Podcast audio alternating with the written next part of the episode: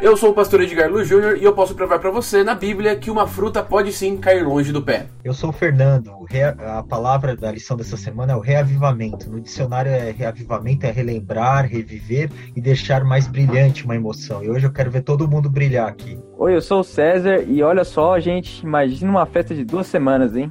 Deve ser demais. Vamos lá então, gente. Hoje nós estamos estudando a nossa décima lição da lição dos adolescentes aqui da Escola Sabatina, com o título A Receita para o Reavivamento. É uma história que se concentra no rei Ezequias e nós vamos conversar um pouquinho mais sobre como ele conseguiu reavivar o seu reinado, reavivar o seu povo, beleza? E para começar a nossa conversa, eu quero fazer uma pergunta para você. O que, que é reavivamento? Reavivamento é a gente relembrar uma emoção, reviver uma é, é, emoção, reviver novamente aquilo de uma maneira diferente. Bom, eu acho que um reavivamento é como se fosse é, reaviver, então, tipo, algo que tinha morrido, algo que tinha é, caído, você está reavivando, então ela está voltando a ser o que era antes. Isso mostra que é, a primeira sensação de, de restauração. Então, restauração do quê? O que, que não estava restaurado? Bom, era o, o templo de Deus, né? Naquela época, Judá, é, o templo estava fechado, sem a presença de Deus com eles. E, gente, me fala aí, o que, que é um reavivamento espiritual? Eu acho que um reavivamento espiritual é quando você deixa pelas coisas da vida, pelas distrações, deixa esfriar seu relacionamento com Deus. E aí, quando você vai buscar Deus novamente, quer ter comunhão com Ele, você procura as coisas de Deus, procura a palavra, refletir sobre o seu trabalho que você tem como missão de Deus, você se coloca nas mãos dele novamente e aí reaviva, né? Esse espírito, essa comunhão espiritual se torna uma chama ardente novamente. Sim, eu acho que quando você está muito longe dele, sabe quando você chega num ponto que você percebe que você está sozinho e, você, e quando você volta a sentir o Espírito Santo, você sabe quando você volta a sentir a presença de Deus. Eu acho que o revivamento é, espiritual é quando você começa a sentir de novo Deus na sua vida e quando você volta para o caminho dele. Quando nós falamos sobre reavivamento espiritual, nós lembramos que a Bíblia ela pede para que o cristão, para que aquele que crê em Deus se reavive, né? É, volte aos caminhos de Deus, sinta aquele primeiro amor, sinta aquela vontade de levar a mensagem para o mundo. E quando nós falamos sobre reavivamento, nós lembramos também da história de Ezequias, que acontece em 2 Crônicas, capítulo 29. Agora, antes de nós falarmos o que, que ele reavivou no povo de Judá, espiritualmente, eu quero saber o seguinte: quem foi Ezequias? Quem era ele? Bom, Ezequias, ele era filho de Acás. E como vocês sabem, a gente já falou em outro podcast aí, a história de Acás, ele foi o pior rei que Judá já teve.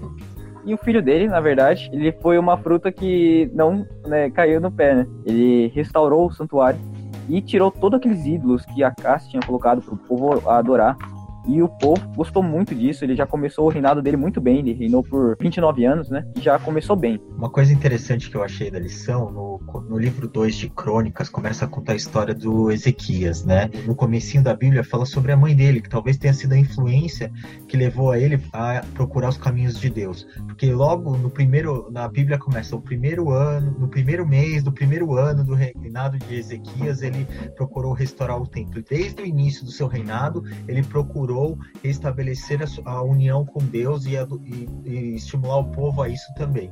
Legal, a gente vê que Ezequias ele não perde tempo, né? No versículo 3, no primeiro ano do seu reinado, no primeiro mês, ele já abre as portas do templo. Agora, se Ezequias estava buscando fazer um reavivamento no povo de Judá, por que, que ele começou reabrindo a porta do templo? Porque, como a gente já havia dito, Acás ele tinha fechado o templo, só que quando ele reabre o templo, ele está chamando Deus de volta para a vida dele. E é por isso que esse é o começo do reavivamento. A primeira coisa que deveria ser feita é abrir de volta o templo para eles ter Deus com eles. Então, o fechamento do templo simbolizava o afastamento total do povo. Com esse novo reavivamento que Ezequias queria promover, ele conectou essa ligação novamente. Ele mandou um WhatsApp direto para Deus. É. Eles ainda faziam parte do povo de Deus. E o templo, a, a questão toda de como ele era dividido, explicava como aconteceria o plano da salvação. Quando ele reabre as portas do templo, ele reabre o propósito do povo de Israel. Ele dá sentido de novo para o povo de Deus. E agora as pessoas têm um motivo para falar: ah, já que o templo reabriu, eu posso também voltar para os caminhos de Deus e posso mostrar para o mundo quem Deus realmente é é, como Salvador e como protetor e como Criador. Então, todo o propósito de Israel estava sendo é, restaurado. Agora, nós vemos que Ezequias ele reabre o templo, só que o templo ele estava tava em algumas condições ruins por causa do templo do rei Acas. Como que Ezequias ele começa a trabalhar a purificação do templo de Israel? Bom, é, a primeira coisa que a gente pode ver aqui já começa no versículo 4 do capítulo 29, que fala assim: Trouxe os sacerdotes os levitas e reuniu-os na praça leste e lhes disse: Escutem, levitas, santifiquem agora a si mesmos, santifiquem a casa do Senhor, Deus de seus pais. Tirem do santuário tudo que é impuro. Então ele juntou lá os sacerdotes que já santificaram o santuário além de limpar o templo, os sacerdotes também tiveram que se limpar, né? Eles, como ele, o templo estava fechado, eles não tinham como oferecer ofertas para curar, para pagar os pecados que eles tiveram nesse período de afastamento. Então eles também tiveram que fazer a limpeza física, mas a limpeza espiritual dos sacerdotes. Eles tiveram que é, oferecer sacrifícios para ter o perdão dos seus pecados, para poder administrar o templo e perdoar os, os sacrifícios e perdoar os pecados do povo.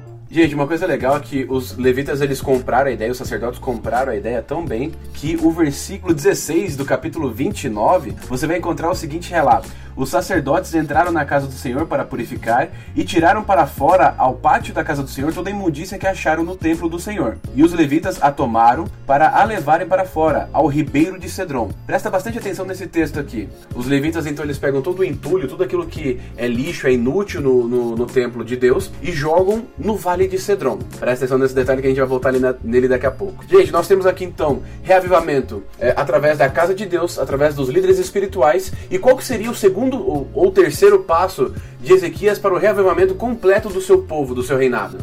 Bom, então, o terceiro passo para a purificação acontece no versículo 20 e diz assim: Então o rei Ezequias se levantou de madrugada, reuniu os chefes da cidade e subiu à casa do Senhor. Mandou trazer sete novilhos, sete carneiros, sete cordeiros e sete bodes, como eh, oferta pelo pecado a favor do reino. Então ele fez um mega sacrifício para purificar o povo, né? E todo o pecado que ainda habitava entre eles. E não, e assim também houve o, a purificação do, do, povo como um todo, né? Não só os líderes eh, espirituais, mas o povo como um todo foi purificado através disso. Então a gente vê que Ezequias ele, ele reabre a porta da casa de Deus, restabelece o propósito para o povo de Israel, ele oferece um mega sacrifício para purificar o povo, os líderes, e agora, como um bom rei, ele promove uma grande festa. Que festa foi essa? Foi a festa da Páscoa, né? Fazia tempo que eles não celebravam a festa da Páscoa, aí fez, foi o grande evento de estreia de todo o tempo, com toda a congregação e todo o povo para celebrar a Páscoa. Exatamente. Mas detalhe, essa Páscoa aqui ela não era a Páscoa da morte de Jesus Cristo, mas a libertação do povo do, do Egito, certo? Mas mesmo assim, ainda a celebração da Páscoa era uma grande celebração. Normalmente duraria uma semana, mas só que o povo ficou tão feliz com esse reavivamento de todo o povo de Judá que a festa durou, na verdade, é, duas semanas, eu acho. Isso foi um grande recomeço para ajudar, né? Agora, a gente vê que existem algumas histórias na Bíblia que o povo tenta reavivar e não deu certo. Com o povo de Judá, nessa época, capítulo 30 do livro de 2 Crônicas, deu certo pro povo de Judá? Eu acho que esse reavivamento, principalmente assim, é, eles foram procurar a fonte certa, né? A fonte de Deus. Os outros reis, eles tiveram medo da, das situações políticas que eles viviam ali e foram atrás de uma força militar, de alianças com, com, com pessoas e povos que não tinham o, o Deus verdadeiro. E eles foram na fonte errada. E agora o povo deixa toda essa parte militar, política, de influências de outros deuses para o lado e vai na fonte certa, no caminho certo, no caminho de Deus. E aí eles vão ser abençoados e a gente vai estudar aí que eles vão prosperar nesse período. Isso aqui vai até ser muito importante para outras histórias futuras que vão acontecer no mesmo reinado de Ezequias. O que eu acho legal é que a Bíblia relata que o povo comprou tanto a ideia do reavivamento espiritual que a Bíblia no versículo 13 diz o seguinte: que se ajuntou em Jerusalém muito povo para celebrar a festa dos pães asmos, ou seja, a Páscoa, né? Eh, no segundo mês e muito grande congregação. E olha só que interessante. Em primeiro lugar, na etapa de reavivamento do povo de Judá, Ezequias pediu para que os, os, sacerdotes purificassem o templo e os sacerdotes pegaram tudo aquilo que era impuro e jogaram no vale de Cedron, certo? Agora, eu, eu sempre me perguntei o seguinte: por que, que Ezequias não pegou aquilo que estava em Jerusalém, aquilo que estava nas, nas árvores pendurado? Por que, que ele não pegou os altares de ídolos, postes? É, por que, que ele deixou tudo na cidade? Justamente para testar o reavivamento do povo. No versículo 14 diz o seguinte: que o povo se dispôs e tirou os altares que havia em Jerusalém, também tiraram todos os altares do incenso e os lançaram no vale de Cedron. Ou seja, o povo comprou tanto a, o reavivamento que eles mesmos pegaram os altares, pegaram todo o entulho, tudo aquilo que era inútil para os outros deuses e jogaram no mesmo local que os, os sacerdotes haviam jogado o lixo do templo. Olha só, é uma das coisas que deu certo, que mostra que deu certo esse reavivamento foi uma grande empolgação, né? Porque a festa deveria durar uma semana, o povo quis ficar mais uma semana celebrando, e aí o povo sai, eles mesmos pegam todas as estátuas e, e ídolos de outros deuses que estavam pelas esquinas das cidades e vão lá e jogam tudo fora nesse movimento de reavivamento, né? Era uma empolgação geral ali que aconteceu naquele momento. Sim, isso mostra como o povo ele realmente, eles realmente queriam, né, é, voltar para os caminhos de Deus e como eles é, ficaram empolgados com tudo isso. Esse teste foi legal para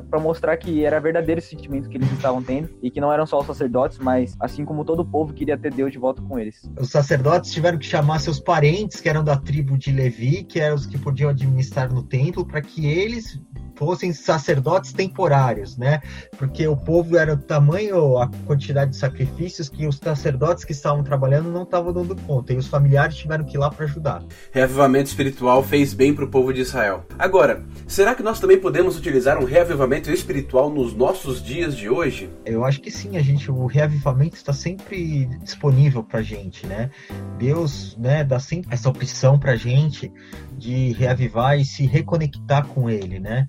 apesar do inimigo estar tá trabalhando sempre contra, né? O inimigo hoje em dia coloca muita coisa na nossa vida, muitas distrações, muitos trabalhos, muitos estudos, e a gente acaba deixando as coisas de Deus um pouco pra, de lado, de uma maneira inconsciente. Às vezes a gente nem quer se afastar de Deus, mas são tantas coisas que a gente vive hoje em dia que a gente acaba fazendo isso naturalmente. Isso é uma estratégia do inimigo. A gente tem que estar sempre com isso em mente para sempre ficar esperto e ligado que gente, Deus está sempre chamando a gente para, assim como o povo de Israel, beber da fonte certa, ir atrás do caminho certo e, e, das orientações de Deus. Sim, da forma como o povo de Judá tinha essa dificuldade toda em seguir a Deus e ter esses ídolos, nós também temos isso no dia de hoje, que no caso são as distrações que nós temos, e às vezes a gente acaba se esquecendo de Deus, certo? A gente tem que todo dia estar em comunhão com Deus, porque a gente vê aí muitas histórias que a comunhão com Deus é o que define uh, ter a vida assim, uma vida boa. Você precisa de Deus. Então, você, o revivamento a gente sempre tem que ter no dia de hoje. E não é muito difícil, é só você voltar a, a falar com Deus, orar, é, ler a, a, Bíblia um pouco, se interessar em estar junto com Ele. E bom, nós precisamos disso, nós precisamos do reavivamento. É isso aí, gente. Se você está querendo passar por um momento de reavivamento espiritual na sua vida, eu te convido também a lembrar, se você precisa de uma receita, de que você também tem um propósito dentro do plano de salvação de Deus. Jesus morreu por você em primeiro lugar e pediu para que você anunciasse essa oportunidade de salvação para outras pessoas. Se consagre a Deus, veja o que, que Ele tem reservado para você, leia a Bíblia, busque um pouquinho da sua vontade para a sua vida e celebre com alegria os momentos de felicidade que Deus te dá e as vitórias que Ele tem conquistado para você na sua vida também, beleza? Vamos lá, gente, então, considerações finais. O povo de Deus tinha um propósito, tinha uma missão né? E a gente tem que sempre pensar no pano de fundo da história da humanidade, da história da humanidade, qual é o nosso papel, que assim como o povo de Deus tinha uma missão, a gente também tem uma missão hoje em dia, que a gente possa se colocar nessa missão e ter esse reavivamento e sempre beber da fonte certa. E poder ser uma luz, é, ser o, ser o sal da terra como Jesus pediu a gente também faça esse revivamento sempre que a gente puder, sempre que a gente se sentir longe de Deus, faça como o povo de Judá, como o rei Ezequias, e que a gente volte a ter essa relação com Deus, é, sempre busque a Ele e aceitar Ele na nossa vida, porque a gente precisa de Deus para passar por todos os tempestades da, da vida que a gente tem aqui na Terra.